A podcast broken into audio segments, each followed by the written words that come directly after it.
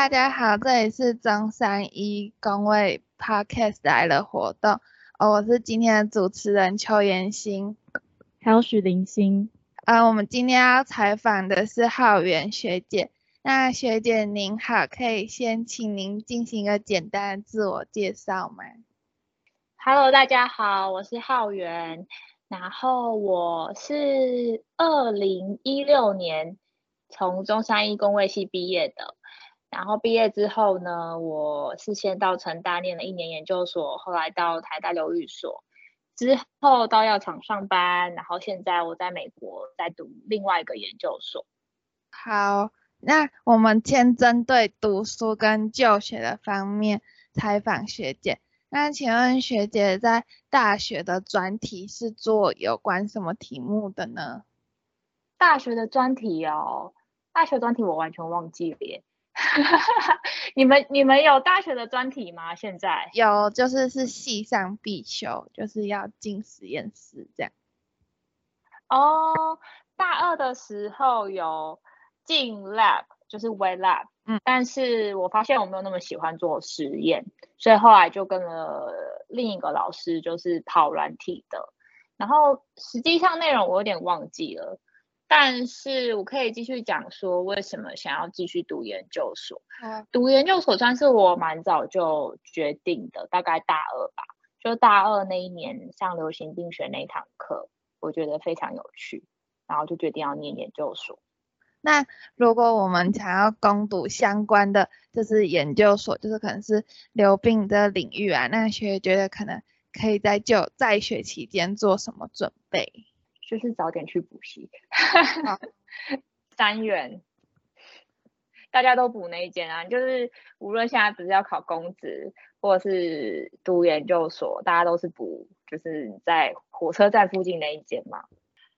如果之后想要念那个留病的话，对，就是要做什么准备嘛。然后我刚刚就提到说，就是其实就是补习嘛。然后我觉得早点准备，因为我那个时候我是用考试的。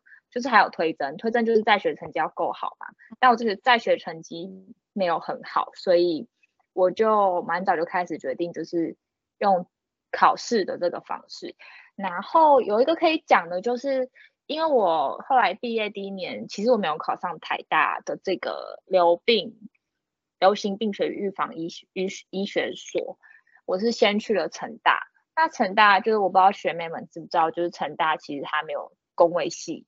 它只有工位所，就他们没有大学部，所以他们的工位所就是比较偏向像是呃政策政策那类的，所以我去了之后发现没什么兴趣，然后所以才又再考一次，然后进了台大，然后台大它其实分甲乙丙不同的组，然后甲组是流病，乙组是生统。然后丙组是预防医学这样，两间研究所都读完吗？或者有没有在里面的研究方向可以跟我们分享？哦，可以啊。呃，其实成大我就是读一年，然后其实成大等于是完全没有拿到学历嘛，因为我等于是重考。那但是在成大的那一年，就是无比的快乐啊，因为中山一的氛围就是蛮，我觉得中山一的氛围就是蛮。朴实的吗？可以这样可以这样讲吗？然后成大就更朴实，然后可能一般就是八九个人，然后一些指导教授，可能一两个学生跟一个指导教授。可是，在台大是，我记得我们有五六十个人吧，就是三个组，然后比较竞争。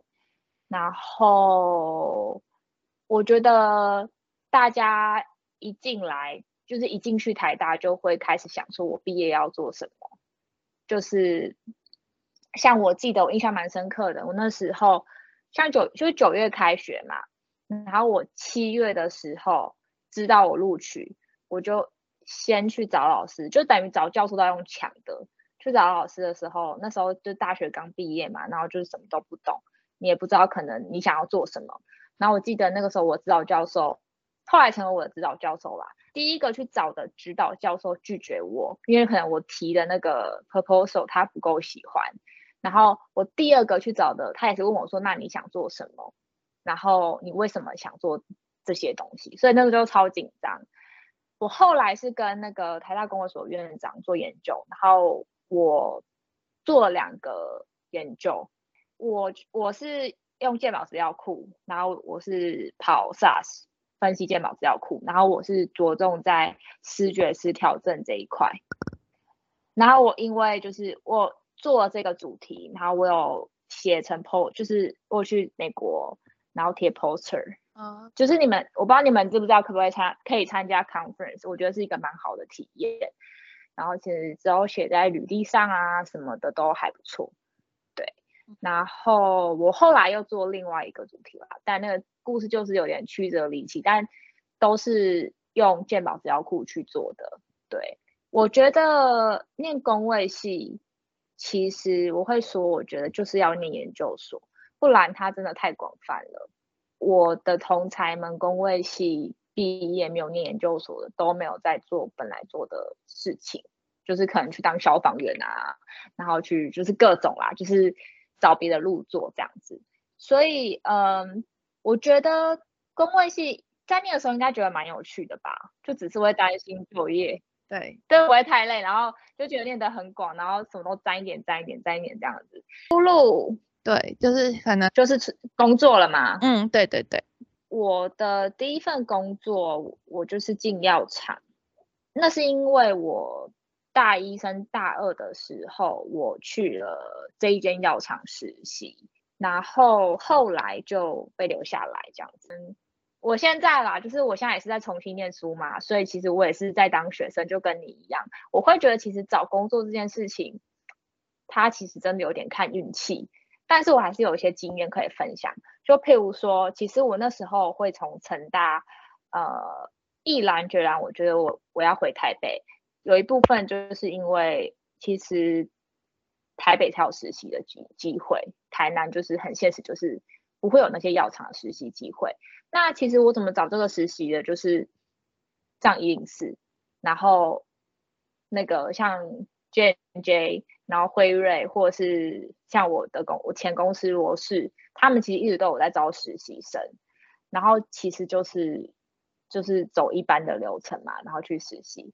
那我觉得呃实习我觉得非常推荐，因为药厂它像是一个呃我觉得是一个很很厚实的门，就是好像你很难踏进去，然后。外面的人都不知道里面的人在干嘛，还蛮多台大毕业的同学去做药厂做 sales 的哦。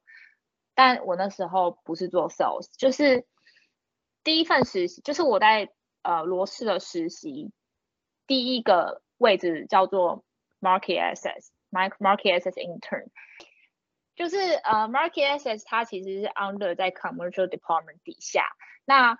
这个位置这一个部门，我觉得非常有趣，然后我也觉得应该正常不会听过。它就是一个像药厂，它就有很多新药嘛，然后就在推的药。那所谓 market access 就是把这些药推进市场里。那这个市场呢，最大一块就是健保，嗯，因为健保它就是会呃涵盖，就是会带来钱财，嗯。但是，就我举个例，我举个例子，好像我的前公司就是呃，乐卖的药就是标靶治疗药物，然后标靶治疗药物呢，通常都是很贵，然后健保没有给付，你要自己付嘛，然后但是又是最有效的。譬如说我得了一个就是变变种型的乳癌，好了，那医生建议我用这个药，可是我一个月可能要花三十万，我没有钱啊，那这样子的话，我可能就选择我不要用这个药，我就是化疗就好。但是以药厂的角度来讲，如果呃政府愿意把我们这个药纳入健保里，那药厂是不是就有钱赚了？就不用民众自己自费，因为你可以想象那个自费的比例不会太高，大家一定都付不起，因为它真的就是这么贵。所以这个部门他在做就是这件事情，因为健保每一年都有，我记得可能两亿还是多少钱的给癌药的一个。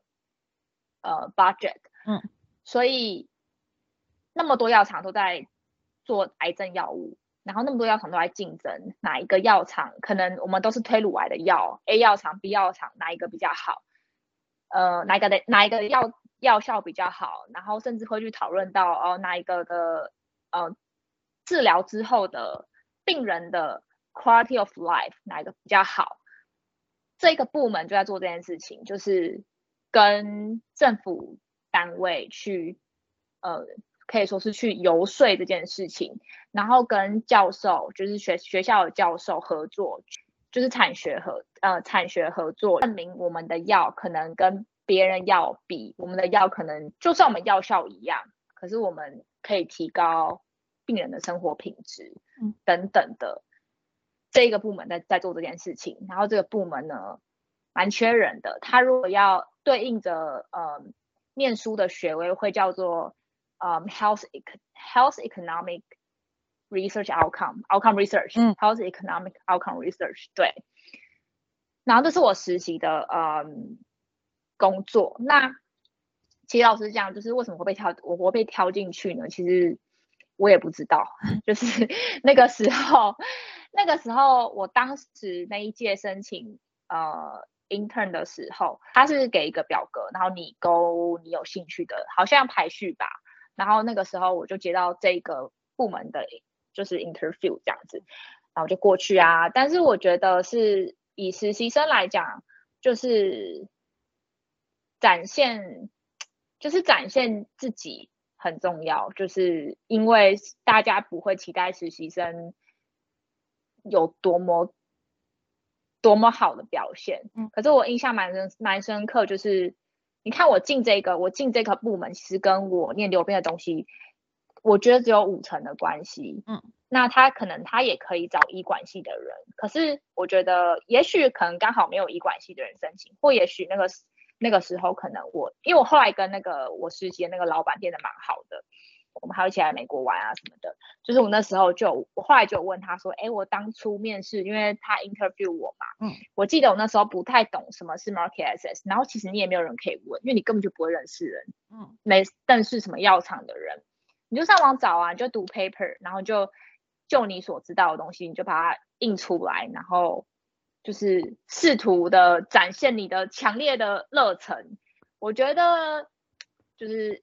新以新鲜人来讲，那个有些人会吃着套啊，嗯，除非你真的遇到一个超级厉害的人，那就没办法嘛。那当然就是，我觉得实习就是这样子。那就接到我后来为什么就是进来这间药厂？那呃，实习是半年的那个合约，那结束之后，其实他们有问我，他们有问我要不要继续。不过，嗯，其实硕士二年级。的下学期特别忙，因为你就要开始要就是毕业了这样子，然后你要写论文，对，因为我们那时候还要求要写英文的，所以那其实蛮忙的。而且其实有一些，我觉得还要呃还要提醒的一点是，呃，要跟教授良性的沟通，就是说，其实有些教授不是会很愿意让学生去实习的，因为他们觉得会占用研究时间，这这个也是确实。会发生的事情，对，但是即使这样子，我还是非常推荐去实习。那后来呢？因为我在为这个 market，我在当 market access intern 的时候，我替公司写一个 proposal，然后 proposal 里面会有一个那种法律的合约，然后药物安全这一块刚好我会需要嗯咨询。Drug safety 这一块的人，然后就认识了我的前任老板，然后，呃，他就跟我说，可能这边怎么样啊，什么什么，就开始跟我有合作。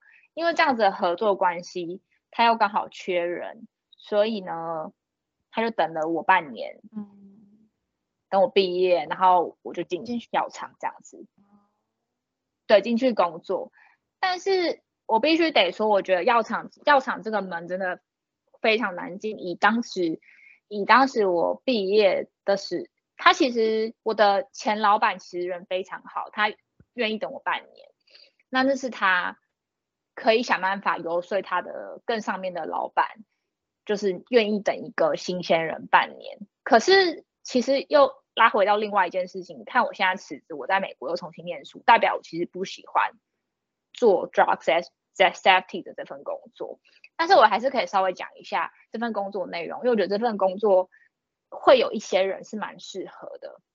嗯，好，基本上这份工作就是，呃，不是大家听到都有可能是觉得是品管，不是，它是药物安全，就是可能很多病人他用了，特别是癌症的药嘛，会有很多不良反应。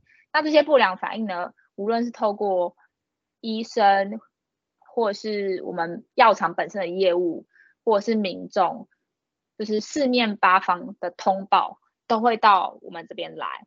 然后呢，我们就要把它打成一个就是嗯固定的一个格式，汇集这些小 data，然后到 global 端。那 global 端就会去分析，哦，这个东西是不是盛行，就是盛行的太高了。这个譬如说什么心肌炎盛行的太高，那我们这个药是不是其实要考虑呃把这个副作用 within level 就是写在你的那个。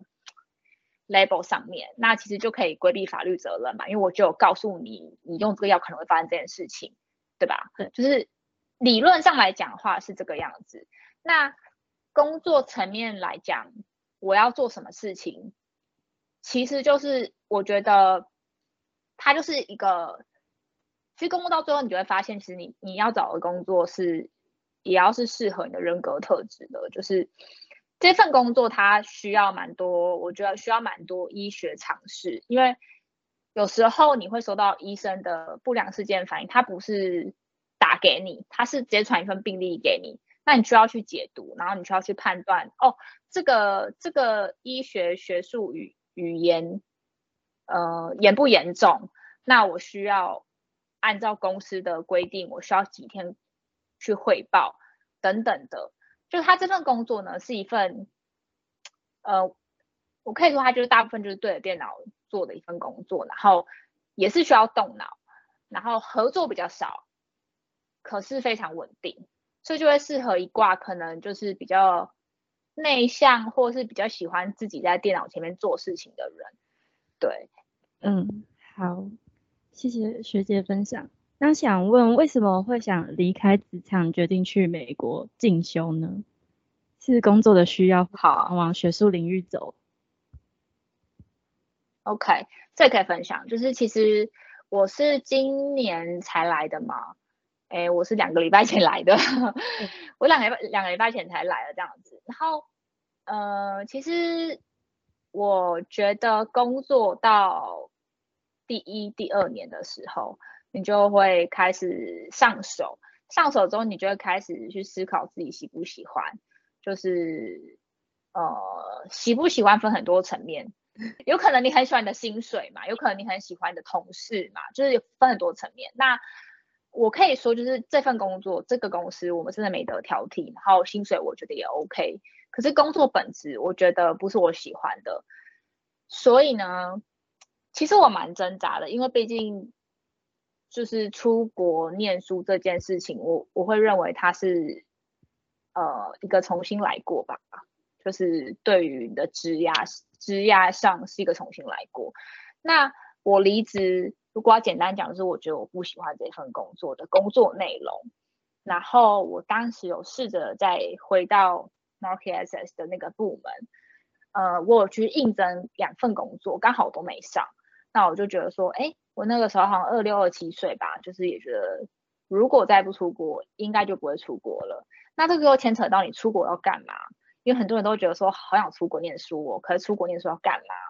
所以那时候我觉得有一些好方法，现在资讯超级发达，你们应该都，你们以后我不知道你们有没有 linking，你们可以去建立一下 linking，linking 是很好，就是。建立一些 connections 的管道，它就像 Facebook 一样，哈。但是就是我那个时候呢，就是我我那时候就想说，好，那我要念念念什么？嗯，那我以后想成为什么样的人？好，然后这个时候你就开始往往回推，我想说，好，我我不想要念博士，博士这么久，我这念完就老了这样子，我不想念博士这样。然后好，那我要那个硕士，可是我已经有留病的硕士啦，我为什么要那个留病的硕士？而且留病的硕士毕业之后好找工作吗？好，那我们再往回推，那是不是就变生统了？哎，可是生统感觉好像很难哎，就是生统我真的喜欢吗？然后就开始在那边挣扎。那你挣扎的时候呢？我觉得唯一解就是去找人聊天，然后我那时候就是上 LinkedIn 找，我当时在罗斯药厂嘛，我找在罗斯药厂的美国部门的台湾人聊天，嗯，然后我就直接就是跟他们说，哎，就是我状况是怎么样啊，可不可以就是 set up 一个 meeting 啊，就跟我们现在这样子一样，我们就我就这样跟不认识的人这样子面对面聊天聊了一个小时这样子，嗯，那那个时候，呃，那个时候我的想法跟现在又会不太一样啦，因为你一定会随着年纪的改变有点不太一样。但那个时候我的我很目标导向，我就是觉得说，我就是只要念一个 master，然后我要念完之后我要留得下来，找得到工作，然后把学费赚回来，就这么简单。嗯，好，就是我我就是这样讲，而且我讲的很直白。那那时候大家就是说，好，如果你要这样子，如果你是这个导向的话，你就是念神童。好，所以呢，我我后来申请学校，我是在职啦，我就是一边在职一边读书跟那个准备申请。劝大家不要这样做，就是很很累这样。好，But anyways，就是嗯，我申请了十三间学校，全部都是神童，除了我现在念的这一间，奇妙了吧？好，对，就是这我又可以再分享一下。到后来就是我决定到底要不要念神童的那一个瞬间，我不知道该怎么办嘛，就是因为我现在这个 program 叫做 Health Data Science，嗯，然后 UC San Francisco 大家可能比较没听过，但它就是一个没有大学部，它就是一个医学院，它就是医学院跟牙医学院，就是很学术殿堂的感觉。那我现在这边念这一个 program，那我关键这个 program 呢，其实我就是去看他的课，然后我觉得哦，这些课好像很有趣诶、可是我不知道是不是我未来想要的样子，因为我未来想要的工作，可能我又不是只是想要坐在电脑前面，那我是不是又回到原本那条路了？嗯，所以这时候就是有，这时候我觉得有时候你就真的是要鼓起一下你的勇气。我就当时我就去联络这个部门的 department head，就是他们的主任啊嗯什么的，然后也是跟他这样一样这样 meeting 这样子嗯。我跟他说我未来想要干嘛，那我不知道，我不知道我要选生酮还是选你们的系。嗯，对我这样聊了一下，聊一个小时这样，后来我就决定来这边。我现在是觉得非常值得啦，对，嗯，那因为你选了 A 这条路，你不会知道 B 这条路怎么样啊。可是因为我当时选决定要念生统，就只是为了觉得说我想要找一份好的工作，可是找的找得到工作，嗯，留得下来这样子。可是实际上生统，大家知道的话，生统其实就是在跑城市嘛，嗯对，就是在电脑前面跑跑城市，然后呃就是 program 嘛这样。那其实我也 program 过啊，我台大在台大念念书，我就是写程式啊，对啊，所以我知道我没有那么喜欢这一个路，所以我后来决定念我现在这个 program，但我也不知道我未来会怎么样。可是你会从，我觉得会从一些经验中慢慢的缩小，然后变得你比较知道自己想要的生活跟想要的工作模式，或者是想要的整个状态是怎么样。那我可以说我现在的想要的是什么？我想，我觉得我我适合跟我觉得我想要的是，嗯，可以跟很有很多 team 跟 team 之间的合作，嗯，可是又跟健康这一块，特别是癌症这一块有非常大的关系。因为我其实就是很喜欢 healthcare 这一块，可是你会觉得说，哎，可是我在美国，哎，我口语已经不比人家好啊，你怎么可以做？你怎么一定能够保证你能够？是这条路其实是不一定是稳的，嗯，但我觉得念书啊，或者是求职快不快乐，很明显啦，就是至少对我对我而言，去美国不是去什么欧洲之类的国家，还有为什么？为什么想去美国？因为美国药厂蓬勃发展啦、然后美国的医学很很很先进啊。其实我觉得有可能是因为我在药厂台湾的药厂工作过，你就会发现其实很多职位跟很多部门，美国有，台湾没有。可是美国也不是总公司，就是罗氏的总公司是瑞士。嗯，那你就会觉得说，哎，就是美国市场就是很大啊，啊，中国也很大，可是我比较想来美国。欧洲的话，我我不知道哎，我没有想过要去欧洲哎。英国太贵了，加拿大好冷哦。对啊，好，好，那想问学姐，之前在药厂工作过吗？就觉得就是药厂工作未来的发展性。以我的经验来讲，药厂一定是可以蛮快的往上的，而且如果要论薪水的话，是固定，一定每年都会调薪。哦。然后对，然后最大的调薪就是药厂跳药厂。啊。所以其实难的是进药厂那一关。那想问，就是学弟妹之后，如果想往就是学姐你之前从事的。药厂的领域发展的话，就应该在在学期间多修哪些课程，或是培养什么能力会比较好？什么课？药厂一定要念研究所。嗯，我在药厂是最低学历。那想问英文要好吗？英文能力？我进去有考试，我进去有考试，有考英文。看你的部门，我就是考比较像是英文的逻辑跟一些阅读，然后。非常像论文那样子，然后我有同事是考考，那我觉得颇难的，就是他是药师，药师又有分临床药师跟一般药师，临床药师就是要这这你们应该知道嘛，反正临床临床药师就是比较那个学位拿到是叫做放低，然后。他就是要有些临床经验嘛，比较难一点拿到这个学位，所以他当时应征的这个职业叫做 MSL，叫做 Medical Science Liaison，嗯，就是有点像 sales，但是他是会去讲一些还没上市的药，跟办一些研讨会啊、学会啊这样子。嗯，他的面试。我记得他的最后一关蛮难的，就是二十四小时前给他一个可能肺癌，但他可能是某一种 subtype 的肺癌的药物的治疗。这十年的发展好了，然后讲一个小时用英文 presentation，二十四小时前给你题目，所以英文重要，蛮重要的。对 我到我我觉得我到这边来，我也会觉得英文难呐，就是很多时候你要表达，如果说要。要我讲一些可以给学弟妹的建议的话，我觉得与其多修一点课，就是我觉得好好好好念英文绝对不会错。大家会想出国吗？应该还不会想这么多吧？有人考虑啦。我跟你说，我那时候我想出国比较晚一点，所以我当时就是一边工作，然后又一边读托福啊。就是如果要去美国读托福嘛，这大家应该知道。嗯虽然我在药厂工作，可是。基本上，你只要在台湾，你讲的机会就会是少的，除非你是一个非常高 level 的职位，你才会需要对应到可能 global 端。嗯，所以其实你不讲英文就会退步。这样托福考了七次吧，还八次，然后狂考狂考。这我觉得我英文也不算差，可是托福是难的，它就是考。就是天文地理呀，就是上知天文下知地理，就是考学术类的。然后我也是有去补习这样子。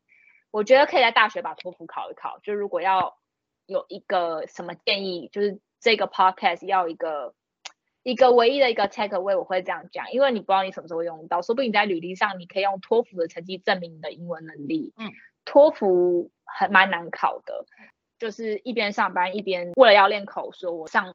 英文教学平台，嗯，就是一个叫 Cambly，我不知道你们知不知道 Cambly 的教学，很多现在很多教学平台，我就上了那那个教学平台，然后一到五每天上一小时口说英文课。可是那个时候我已经是在工作了，所以我会觉得说，其实为什么当时我大学的时候，尤其是大学，嗯，研究所，其实我觉得也是很忙。我大学的时候为什么不多念一点英文啊？为什么我不不早上可能现在现在资讯很发达啊？为什么我不多听点 podcast 啊？为什么不看影集多背点单字啊？